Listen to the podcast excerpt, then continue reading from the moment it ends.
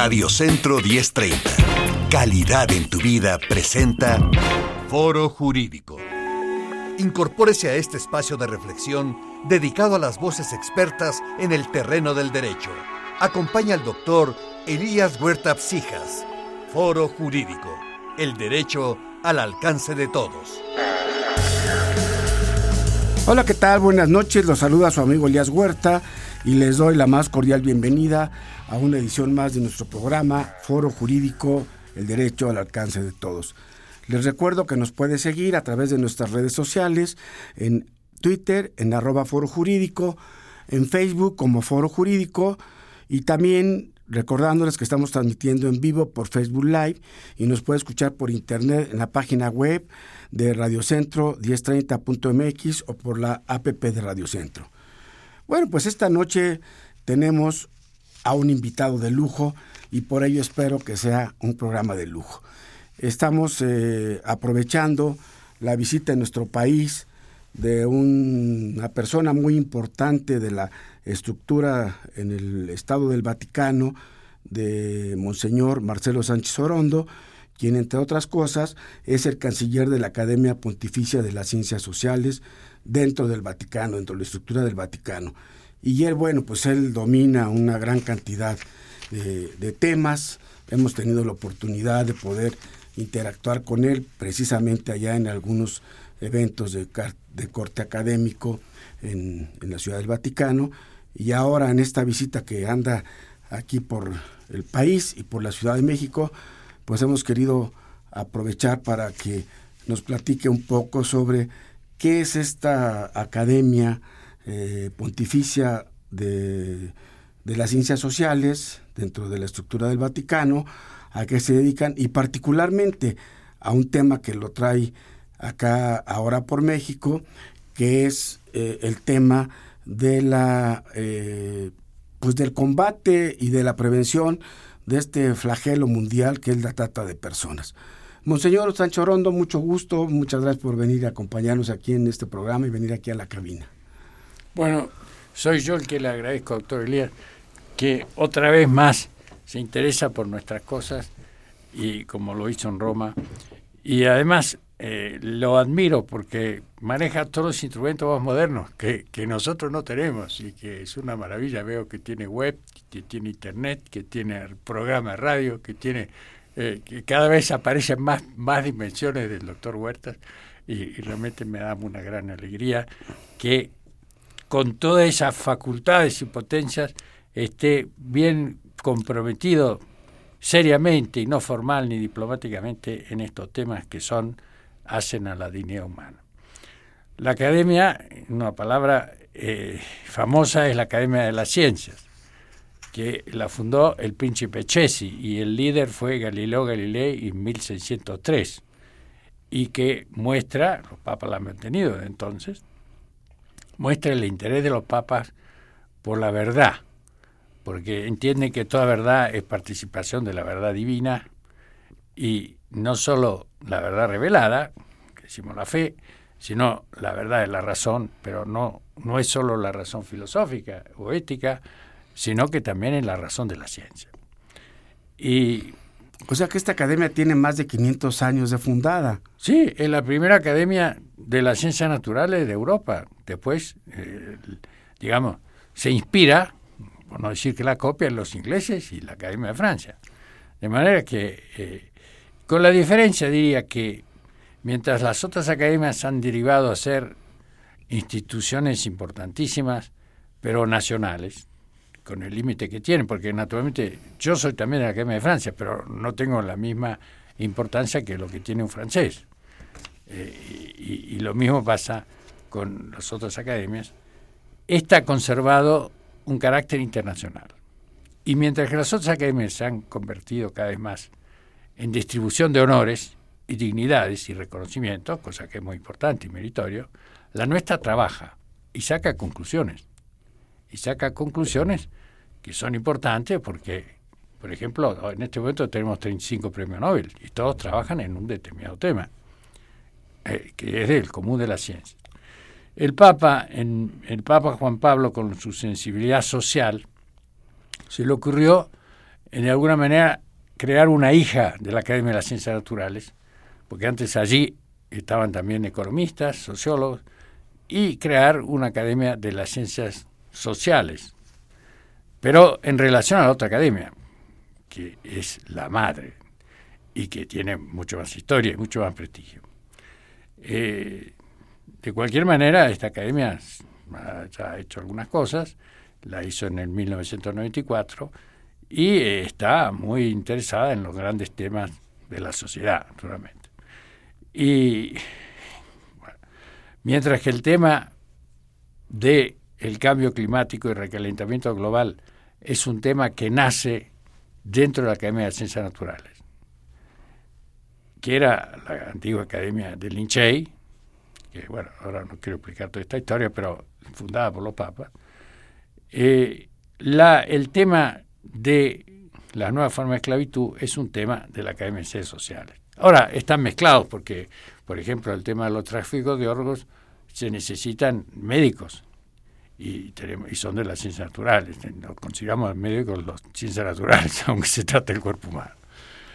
Así que, y la idea de los papas es que trabajen muchas veces juntas y por eso tienen la misma sede y tienen el mismo canciller que indignamente soy yo en este momento. No, pues con razón es todavía más un privilegio tenerlo aquí en nuestro programa, este monseñor. Déjeme comentarle a, nuestro auditorio, porque bueno, no lo hice al principio, que usted es un funcionario de primera línea en el Vaticano, pero usted ya tiene varios años, en bastantes años en el Vaticano. Da la coyuntura, bueno, usted es argentino, se, se, escucha por su manera de hablar, pero, usted eh, es sacerdote de la Arquidiócesis de Buenos Aires, Argentina. Ahí empieza y, es teólogo por la Universidad Pontificia de Santo Tomás de Aquino y filósofo por la Universidad de Perugia. Y, y ya ha servido a, a tres papas, por lo que, por lo que entiendo. Entonces, aunque hoy es la coyuntura de que tenemos al Papa Francisco, que es argentino, pero usted ya estaba en el Vaticano cuando llegó el Papa Francisco, es así, ¿verdad? Es así, en el Vaticano uno va de sorpresa en sorpresa. Naturalmente cuando murió el Papa Pablo VI, que yo lo conocí porque yo llegué a Roma el 71 y ya empecé a trabajar un poquito en el Vaticano, eh, fue para nosotros un gran dolor, la queríamos tanto. Eh, es el Papa de la Populón Progresio, del el nuevo nombre de la justicia es el desarrollo, el Papa de, los pueblos, eh, el, el, primer Papa que visita las Naciones Unidas, ah, un Papa extraordinario. Bueno, la gran sorpresa fue que salió un Papa, un Papa, bueno, salió un Papa italiano, pero por 20 días. También eso fue una sorpresa, pero después, más sorpresa fue un Papa polaco. Y más sorpresa fue que cuando muere después de 25 años su papá polaco viene un papa alemán. Ya sabe que en Europa los alemanes no lo quieren. Y ahí está usted todo el tiempo, ¿verdad? Sí, siempre ahí. Y luego, ya el colmo de la sorpresa, encontrarme con un, con un criollo argentino, sí, naturalmente. De, además de Buenos Aires, de otro barrio, pero de Buenos Aires. Que yo conocía bien y, lo quiero y lo admiro mucho. Está haciendo un gran pontificado.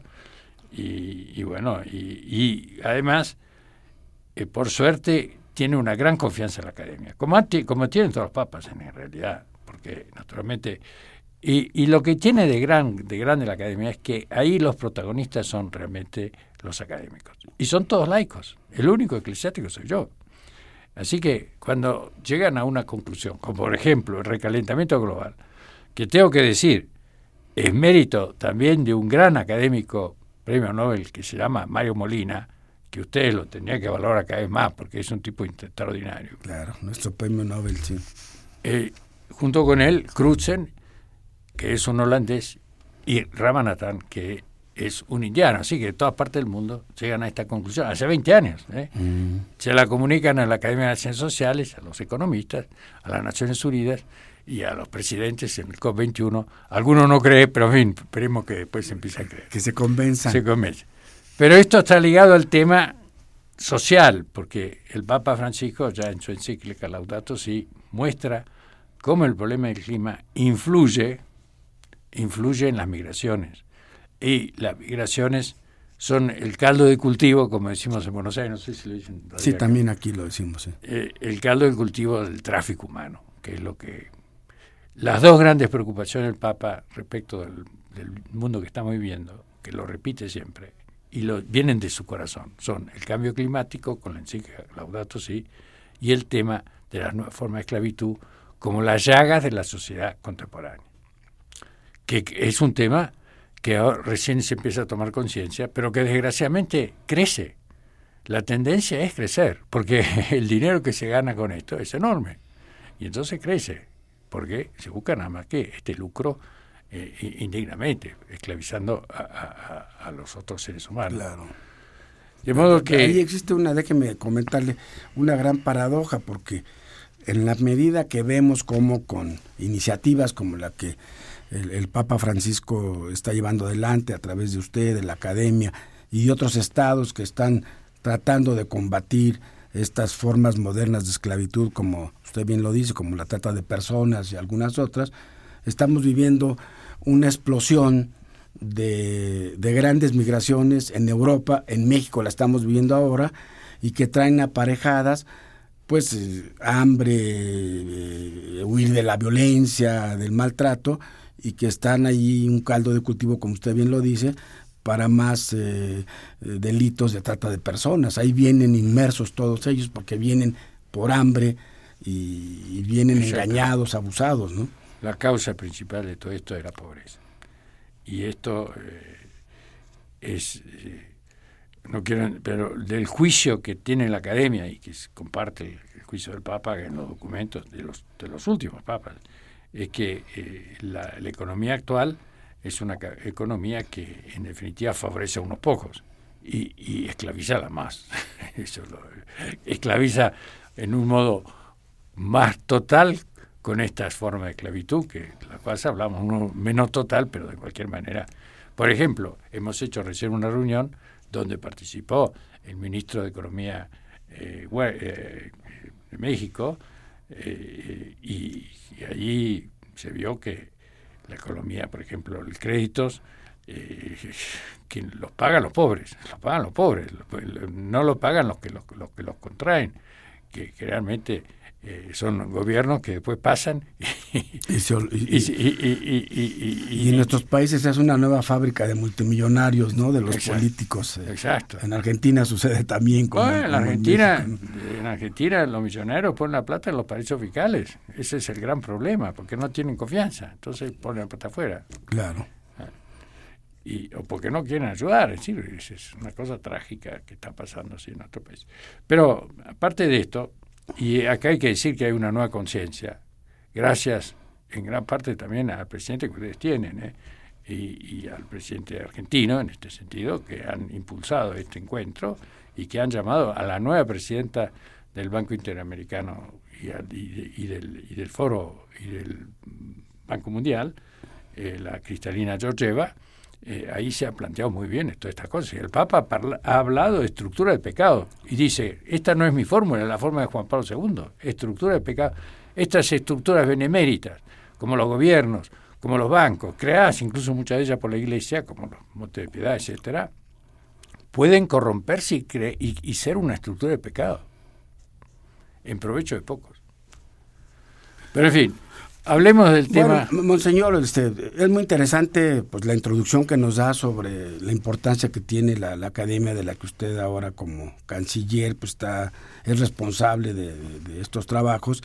Y a mí me ha llamado mucho la atención, bueno, ahora que usted está participando aquí en nuestro país en estos encuentros sobre la visión global del delito de trata de personas, al lado de, de algún también especialista de Francia, que algo nos comentará un poco más adelante por este punto interesante que ha sido eh, recientemente la permisión legal de, sancionar la el, ¿cómo dicen ustedes? La, la compra de, la prostitución, ¿no? pero bueno, yo quisiera dar un precedente que yo tuve la oportunidad después de seguir como a través de esta academia ustedes convocan, usted eh, particularmente siguiendo la voluntad del Papa, encuentros con los grandes alcaldes del mundo, con los grandes líderes religiosos, con el tema de la economía, cómo ha venido convocando para analizar también estos asuntos y buscar eh, propuestas de solución de sus problemas a los jueces de todo el mundo. Y a mí me tocó ser invitado por usted en el 2016 a esta importante cumbre de jueces sobre trata de personas y crimen organizado que organizaron allí en el Vaticano y en el que asistimos representantes de más de 50 países, la mayoría jueces, fiscales, presidentes de tribunales, para, bajo el impulso del Papa y de ustedes, pues plantear este problema, llevar a que se planteara y se convirtió en un parteaguas a través de una memoria en la que tuve la oportunidad de participar, que, que es lo que ha venido y yo he visto después cómo convocó también a la cumbre de juezas donde participaron dos ministras mexicanas y ya ha seguido y no ha parado. Y el año pasado estuvimos ahí también para esta cumbre de, panamericana de jueces sobre los derechos sociales. Y bueno y ahora que está en México pues eh, ahora nos, está el coronavirus. a, qué ha venido a México He venido a México porque en, Roma no puedo más trabajar, está el coronavirus y nos tienen encerrados. y nos tienen encerrados en, en el oficio. Y no, y no hemos suspendido todas las reuniones. En cambio, en México, que milagrosamente, inexplicablemente, tiene nada más que siete casos, queremos trabajar en México. pues bienvenido, sabe que aquí estamos a sus órdenes.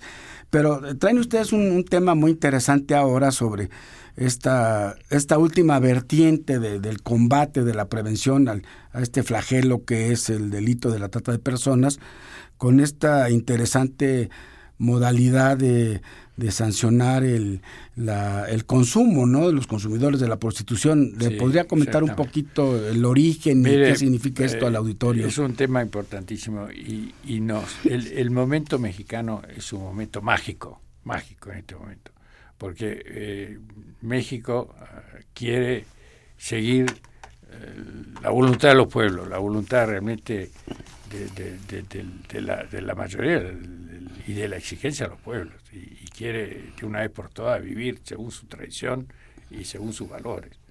Y, queremos entonces, en este momento, que vemos que hay un proyecto de pacificación, un proyecto contra la violencia, y de respeto a los derechos humanos fundamentales. Y respeto a los derechos humanos.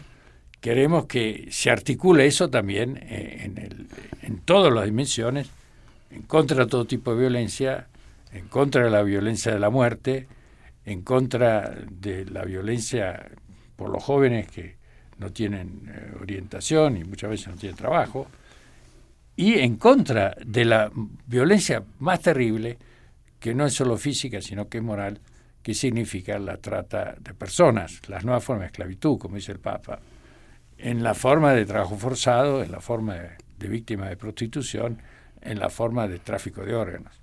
Cosas que pasan, cosas que la Organización Internacional del Trabajo dice que a las víctimas llegan a 40 millones y esta es la punta del iceberg. Y el movimiento de dinero se habla de 200 mil millones de dólares.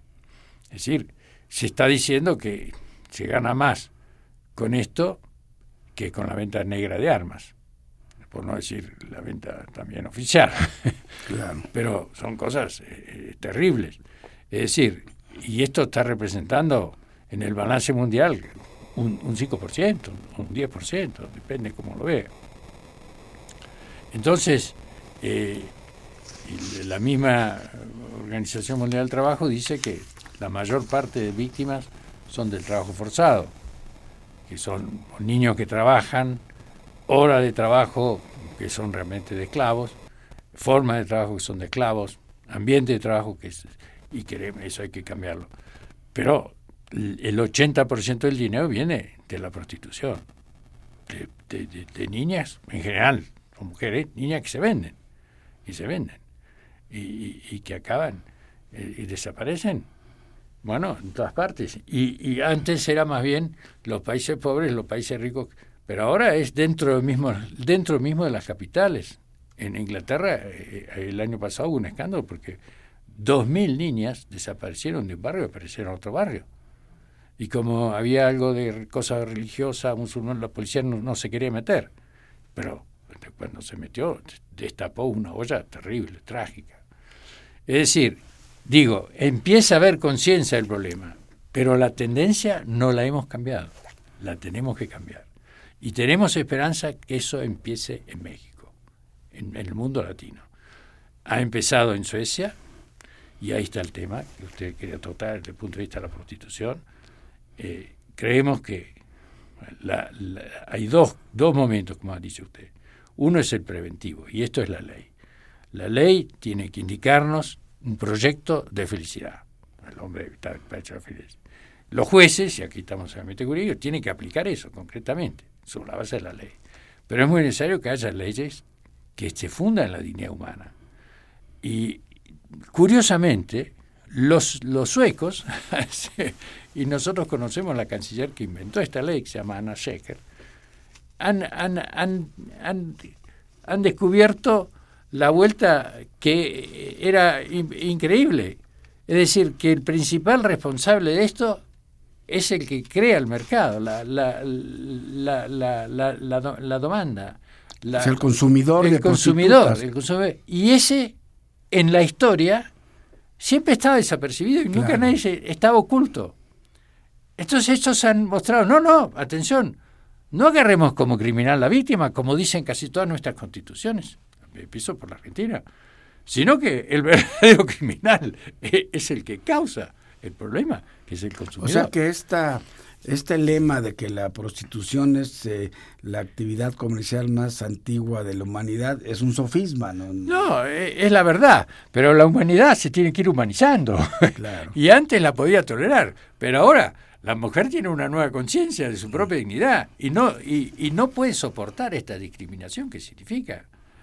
Mire, y esto, el primero que lo vio desde el punto de vista de nuestra, de nuestra parte del magisterio de la Iglesia fue el Papa Benedicto, en Alemania, donde en un viaje de un éxito enorme, volviendo, recibió al nuevo embajador ante la Santa Sede alemán y le dijo, yo no tengo palabras para regresar al Estado alemán por este viaje, pero por todo lo que ha hecho para la religión, porque permite la religión en las escuelas, permite la facultad de teología en las universidades del Estado, pagado, etcétera. Yo soy uno de esos, etcétera, porque era profesor en las universidades del Estado.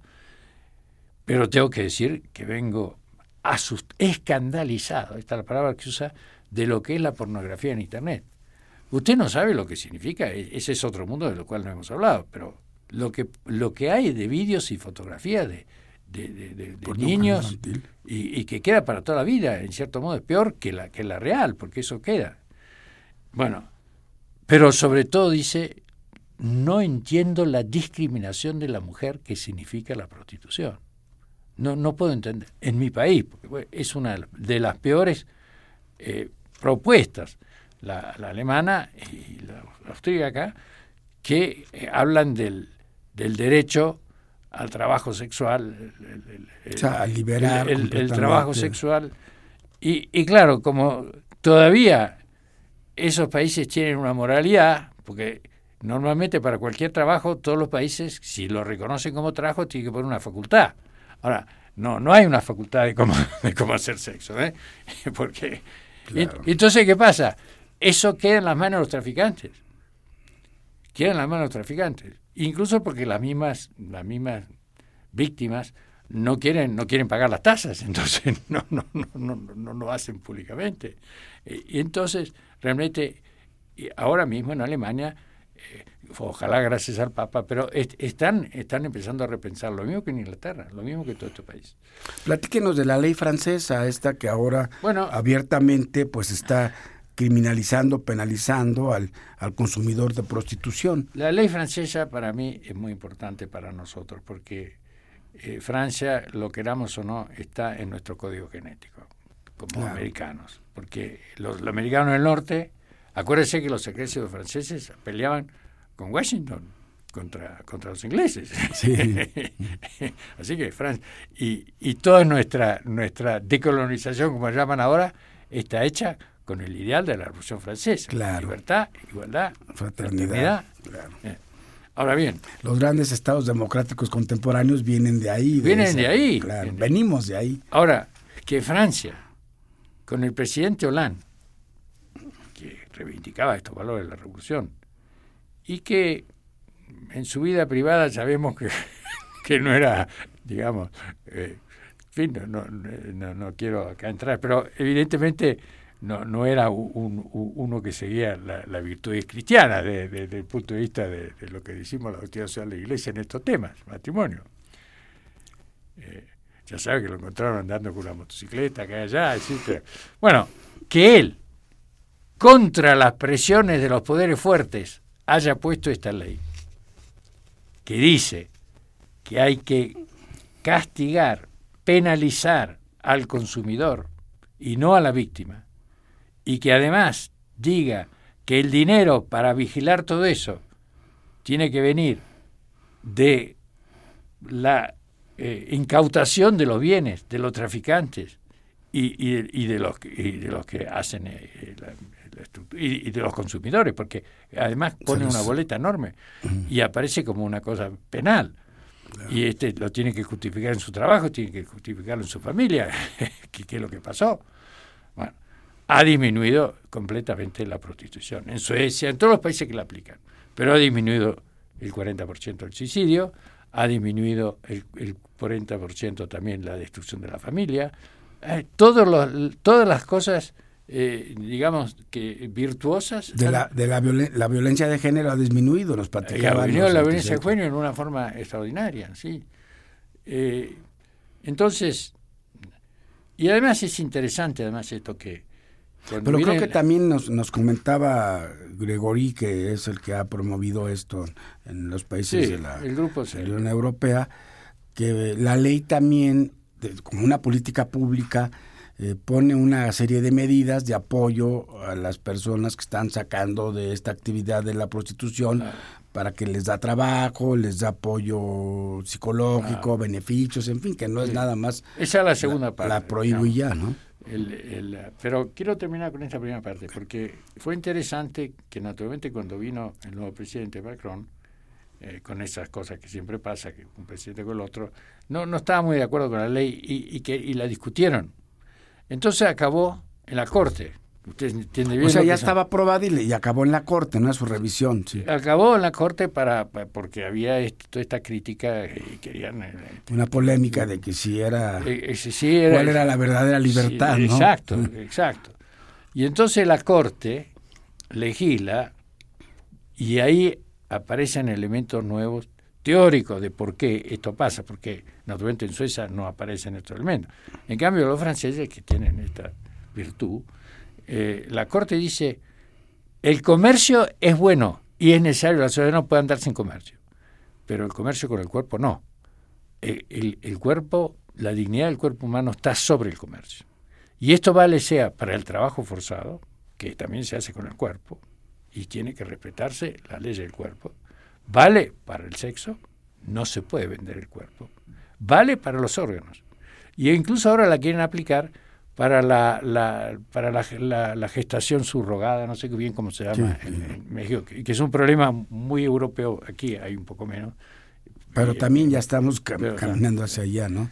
Y, es decir, y, se funda esto, nada menos que en una resolución de hace más de 40 años, respecto de los enanos, que los enanos eh, querían tener toda libertad de hacer cualquier cosa en los teatros, etcétera, pero habían cosas que eran indignas respecto al cuerpo humano.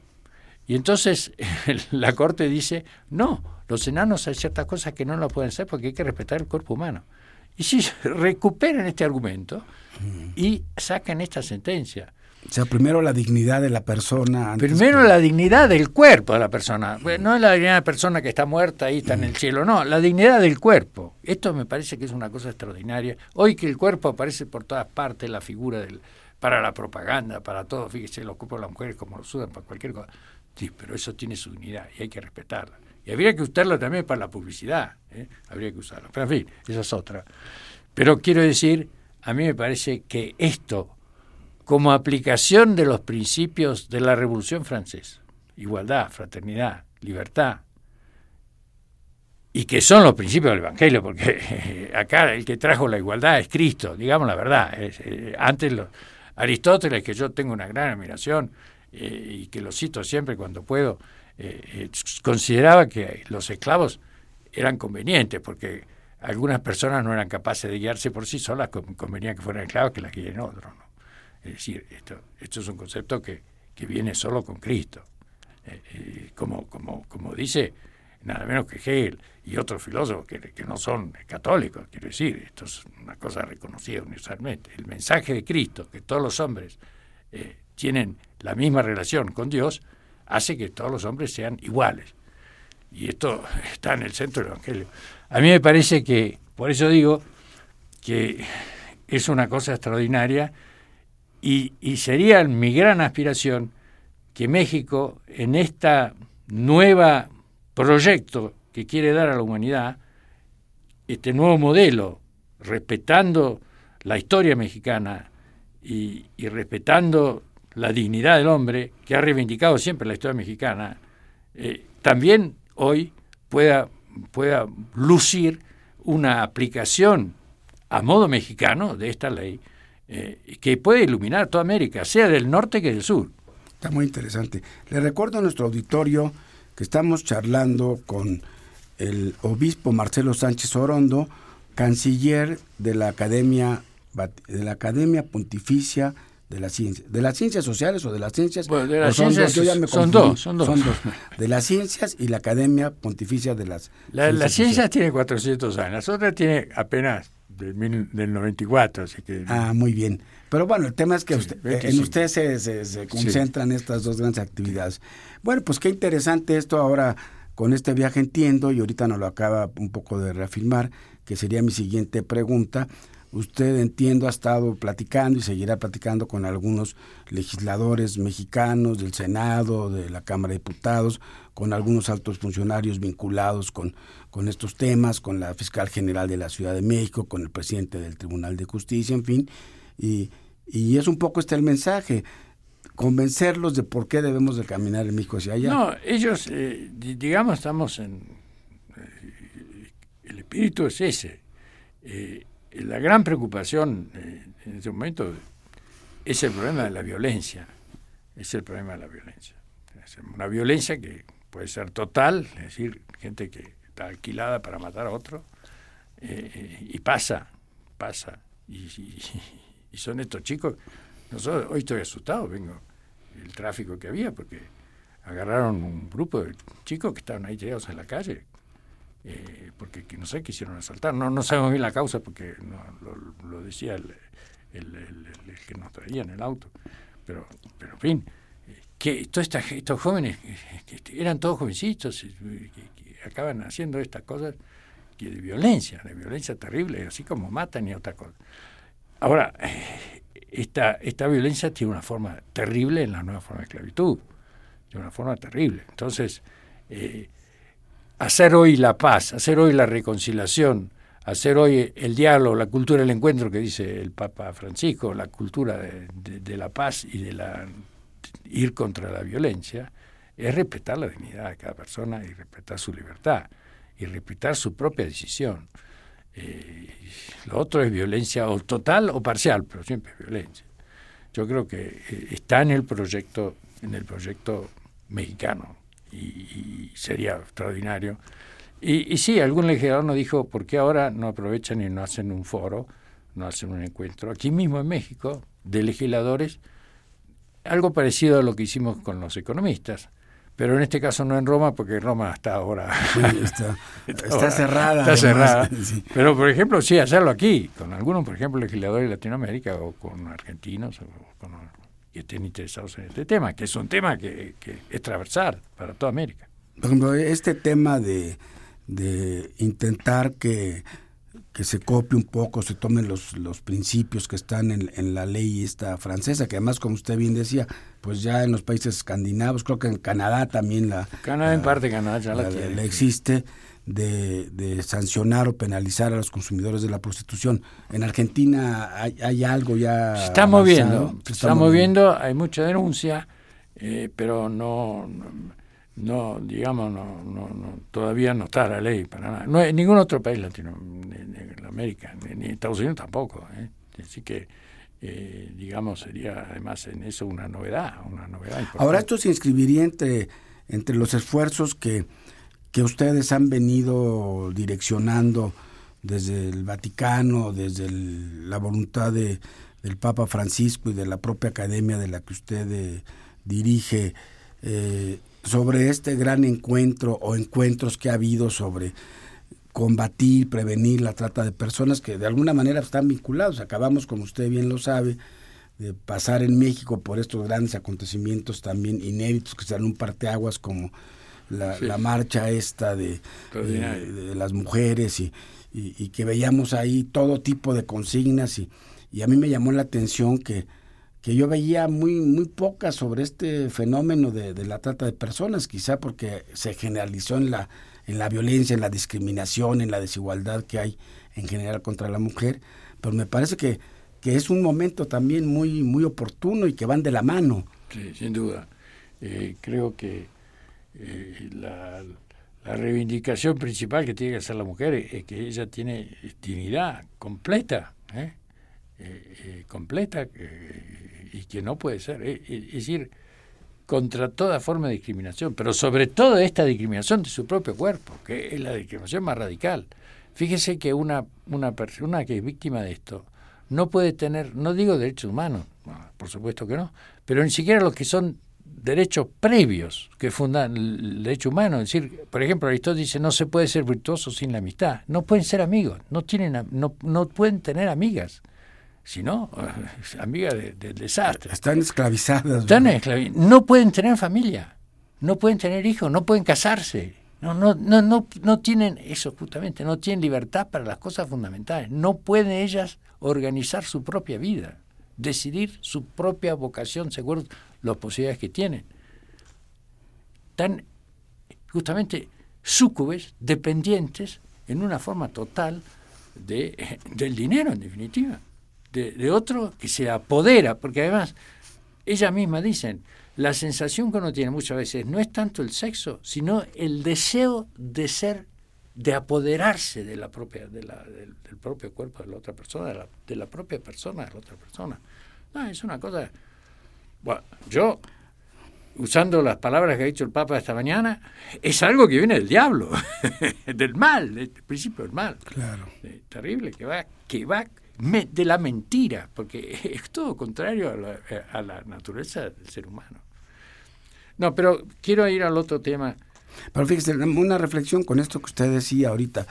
Es muy paradójico que estamos hablando, según las cifras oficiales de quien le da seguimiento a esto, de la tercera actividad ilícita más lucrativa en el mundo, que, tienen vueltas, como usted dice, es apenas la, cifra de la punta del iceberg a 40, 45 millones de personas, que genera 150 mil millones de dólares de ganancia, y que quien hace que genere, se genere esta riqueza, acaban como piltrafas humanas, en feminicidios, en, en, la miseria, En, eh, en fin, es paradójico, ¿no? Que dije, bueno, está bien, usaste mi cuerpo tú, tercero, como se dice, eh, una palabra muy dura para los padrotes que las están prostituyendo y al final de cuentas, bueno, pues te beneficiaste, tienes un, una cierta posición económica, no, acaban como unas piltrafas humanas, no es una, eh, eh, como usted dice, no es un tema del diablo, ¿verdad? Porque nada más unos cuantos se benefician de ese comercio.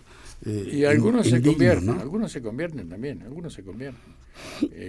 habría que ir también a ocuparse de esto. Pero, mire, aquí hay un tema que también yo quisiera pues eh, tomar una reflexión de su, de su discurso de introducción a esta cumbre importante eh, en aquella ocasión que estuvimos ahí reunidos en el Vaticano, que usted fue el que organizó y encaminó todo este trabajo de tantos jueces y, que decía, bueno, también paradójicamente o lamentablemente es una actividad que se hace en el, eh, clandestinamente con el consentimiento de los grandes líderes estatales que la están viendo a un lado y la dejan pasar y no hacen nada más que voltear la cara, ¿no? O sea, parece que no se hace nada. Es peor. Hay naciones, no quiero nombrarlas, pero las más importantes, que lo ponen como entrada positiva en el balance. Cuando como quieren mostrar un balance positivo y, hacen la competencia. Como si fuera el turismo, como si fuera... Como si fuera el turismo. y saben exactamente cuándo es lo que entra. Así que hay... En público dicen, oh, es un desastre, vamos. Y, y hay las leyes que tenemos, etcétera. Pero en la práctica lo hacen entrar. Así que quiere decir que hay convivencia. Convivencia y, corrupción. Y corrupción. Lamentablemente. Y doble juego. Sí. Y doble juego. Hipocresía. Hipocresía. Y, y eso es lo que nosotros llamamos los poderes fuertes, que, que es lo que hay que cambiar. ¿Y qué es lo que México quiere cambiar? Por eso necesitamos leyes, no nada más. Pero necesitamos leyes. Y la segunda cosa, que es lo que usted me preguntaba antes, es ley que es preventiva y es educativa.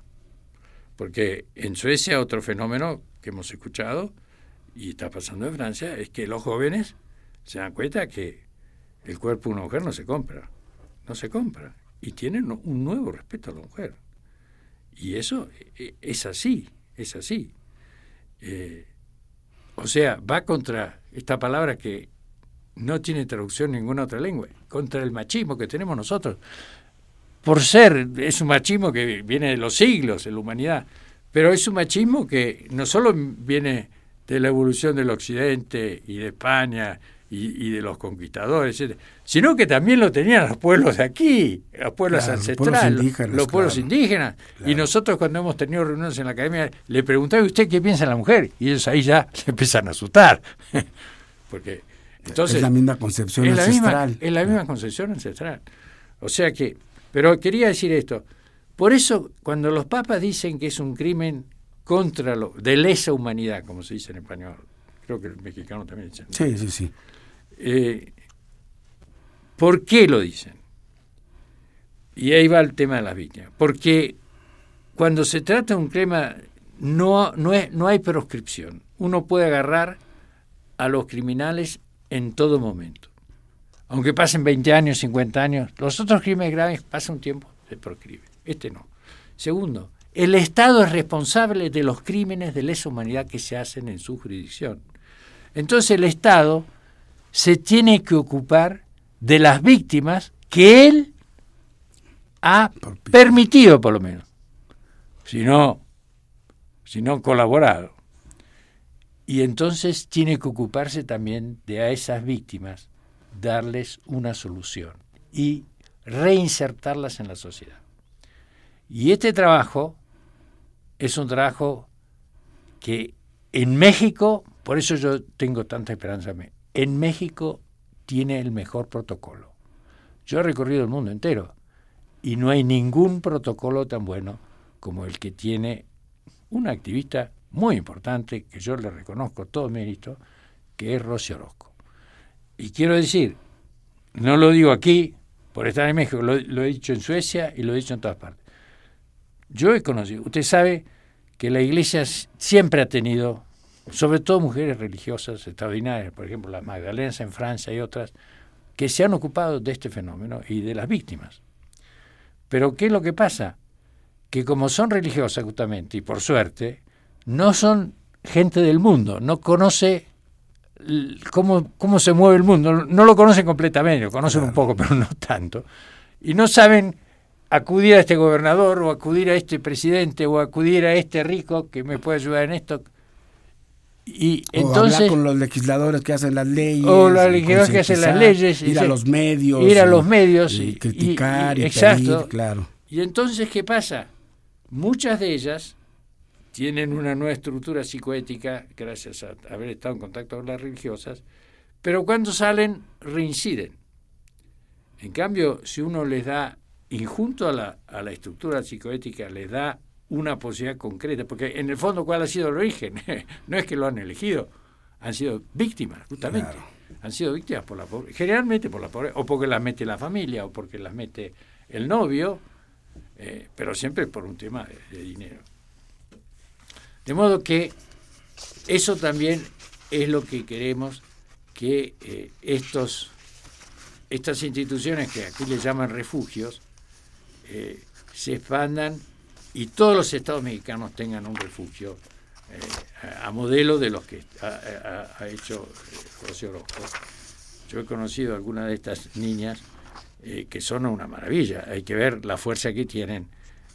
no solo son bellísimas, sino que también psicológicamente son riquísimas y tienen unas potencialidades enormes que dándole los títulos que corresponden la están utilizando para el bien de la sociedad sí, la, verdad es que yo comparto con usted este, este comentario positivo y este reconocimiento a la labor que hace eh, Rocío Orozco como presidenta de esta organización sin fines de lucro, al contrario, con bastantes necesidades, como es la Comisión Unidos contra la Trata, que, preside afortunadamente Rocio Orozco, inclusive eh, personalmente yo me ocupo de algunas asesorías, de algún apoyo jurídico con, esta organización y es muy loable el trabajo que hace precisamente, pues más allá de, la, de temas de prevención, eh, ahora pues buscando los apoyos económicos para estos refugios. Y como ella lo ha dicho, no obstante que esta ley de la cual ella también es impulsora, pionera, una ley modelo para América Latina y para muchos países del mundo, como es esta ley general para combatir la trata, en fin, eh, que usted también la conoce bien y sabe que es un modelo importante, establece la obligación de los gobiernos de los estados de tener cuando menos un refugio. Y ella se queja con toda razón de que nada más hay siete refugios, que ella siempre está atenta, impulsa, y que deberíamos de tener 32. Y entonces tenemos ahí algunas historias muy lamentables de, de personas que son rescatadas, de muchachas, niñas, y que por no tener una atención de vida, por no tener un refugio, acaban al rato siendo una estadística más de un feminicidio porque porque no se les atiende como debe de ser y regresan a una vida de a esta vida infrahumana de infierno, ¿no? Entonces sí es una una labor importante que habría que también es legislar. Está legislado de hecho, pero no, no se cumple. Claro. Bueno, eso es. Esperemos que esta voluntad eh, cada vez yo por eso creo que lo que es muy importante en encuentros como este concientizar a la gente, concientizar. Incluso a los hombres, porque un hombre cuando va y busca una satisfacción eh, sexual, no se da cuenta de lo que muchas veces ni se da cuenta de lo que lo que significa todo eso de las implicaciones, las que, implicaciones que tiene la mujer porque está ahí parece como fuera una cosa normal. Y sin embargo e, es, es, justamente una persona que es víctima de una esclavitud que es víctima de tantas cosas.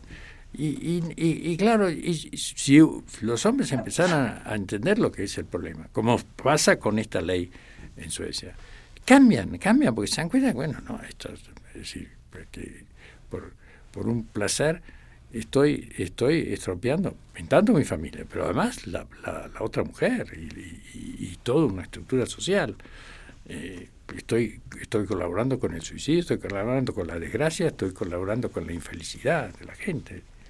Sí, sin duda que este, este fenómeno, monseñor, de, de hablar, sobre todo en México, un país, como usted bien lo dice, pues machista y, y con estos temas de, de los niveles tan bajos que tenemos. Esto América Latina, no digo solo México. hablar de, de, de, criminalizar, de penalizar a los consumidores de prostitución, pues parece escandaloso, pero tenemos que empezar ya por algún lado, porque son nuevos tiempos, nuevas tendencias, hoy las redes sociales, la bueno, yo creo que no tenemos más de 20 años como país inmersos en esta vía del respeto a los derechos humanos, apenas la gran la gran reforma que tuvimos en México fue en, apenas en el 2011 donde se introdujo la obligación de respetar y velar y promover eh, el respeto a los derechos humanos, todos, ¿no?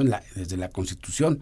Y, todavía parece ser que es como un, un, ideal a seguir, ¿no? Bueno, el mundo entero esto. Eh, pero es esta corriente, ¿no? de la nueva concepción, ahora de, de, de, la lucha por la igualdad, de, por la equidad, por la paridad de, género, que ahora no solamente ya está en la Constitución mexicana, no solamente la obligación de respetar en condiciones de igualdad a las mujeres, sino que en todos los niveles de gobierno, federal, eh, local y municipal, en los tres eh, poderes, debemos de tener 50% de hombres y 50% de mujeres funcionarias, legisladoras, regidoras.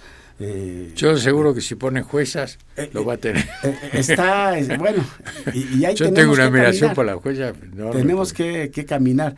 Yo he platicado con mis alumnos en algunas conferencias, se lo decía el día de ayer, de este último encuentro al que usted nos convocó el año pasado, ya un poquito más amplio de de este, esta cumbre panamericana de, jueces que también nos eh, convocó ahí en la Academia Vaticana y que habíamos más o menos 100, 100 gentes eh, y el 70% del auditorio, es decir, de 100 personas, 70, la mayoría obviamente, unos que otros éramos académicos, en fin, pero yo creo que el 90% eran, eran jueces, pero el 70% del auditorio eran juezas de Brasil, de Colombia, de Estados Unidos, de Canadá. visto lo que era la, Pero impresionante, yo nunca he estado en mi vida, bueno, este eh, yo creo que ni en mi casa ni en las fotos históricas. Y las conclusiones. 70% de mujeres en un encuentro además tan rico, tan, tan eh, echadas para adelante con las conclusiones. Que eso me gusta mucho de los encuentros que ustedes organizan como Academia Pontificia, que siempre hay conclusión y proyecto para seguir adelante. yo, yo quisiera, Monseñor, agradeciéndole que nos haya venido a platicar sobre estos temas tan importantes. Pero todavía no le he hablado de otro. Ah, bueno, pues adelante, tenemos más o menos cinco minutos para que no, la marcha vaya usted porque concluyendo. No quiero que sea solo que esto, como decía, de los tres de, que, de los cuales habla el Papa, porque la de eh, los vientres alquilados, todavía el Papa, los papas no han dicho nada.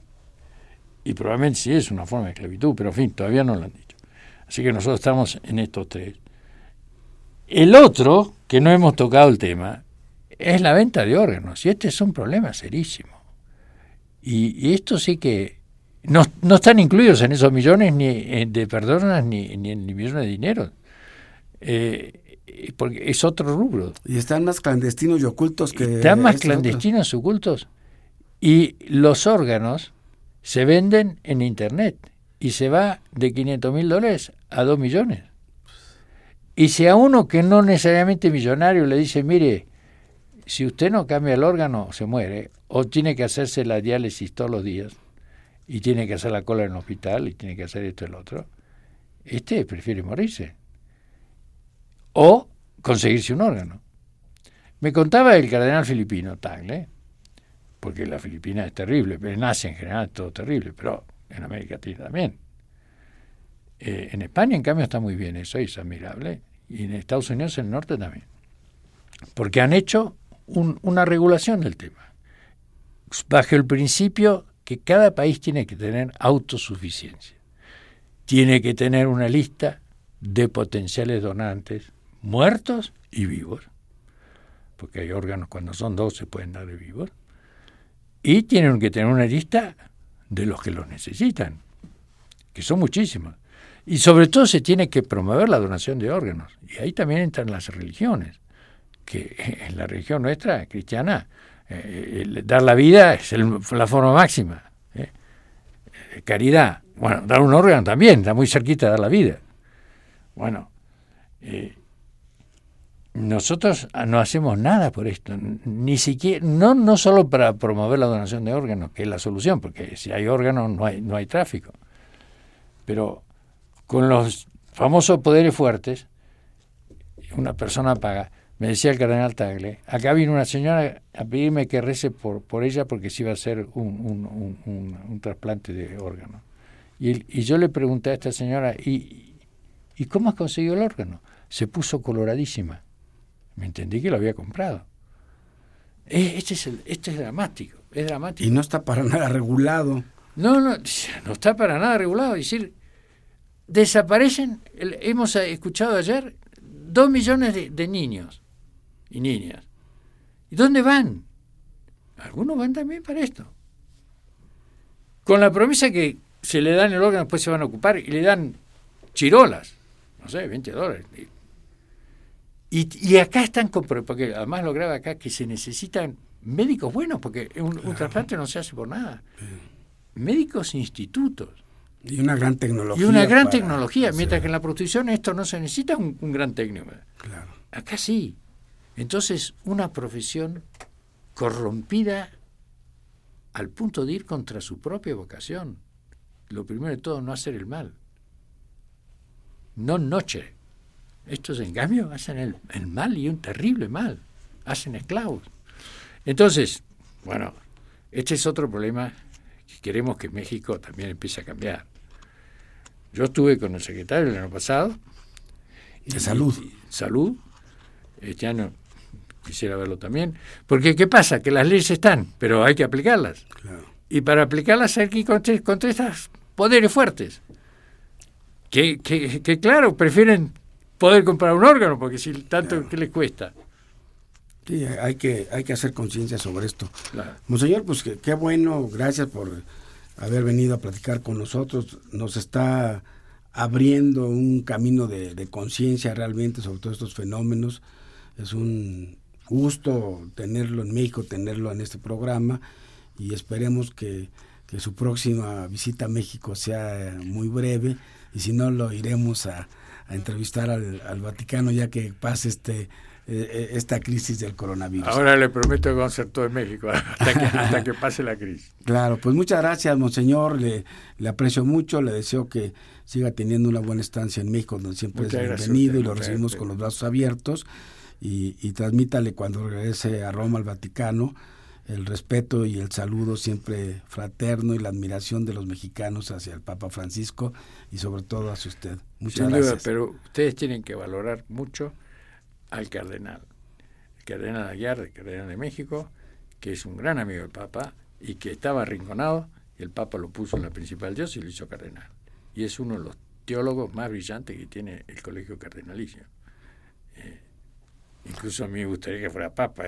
Ya, yo no soy cardenal. ya, empezó, ya empezó a adelantar su voto, como decimos aquí. No, pues lo tomaremos en cuenta. La verdad es que siguiendo su. Si usted lo invita al programa, va a hacer mucho mejor papel que yo. no, no, tenemos también muchos temas, pero créame que voy a seguir su, su consejo. Lo voy a Lo mismo que, lo mismo que el académico nuestro Molina. Claro. Llámelo al programa. Claro, bueno, nosotros somos eh, profesores de, la Universidad Nacional Autónoma de México, ahí interactuamos de alguna manera con él, pero sí le, sí le reconocemos la gran calidad que tiene y lo que hace por México y por el mundo. Pues Monseñor, muchas gracias, no me, no me resta más que reiterarle nuestro agradecimiento, desearle un feliz retorno a, a, la Vela Italia.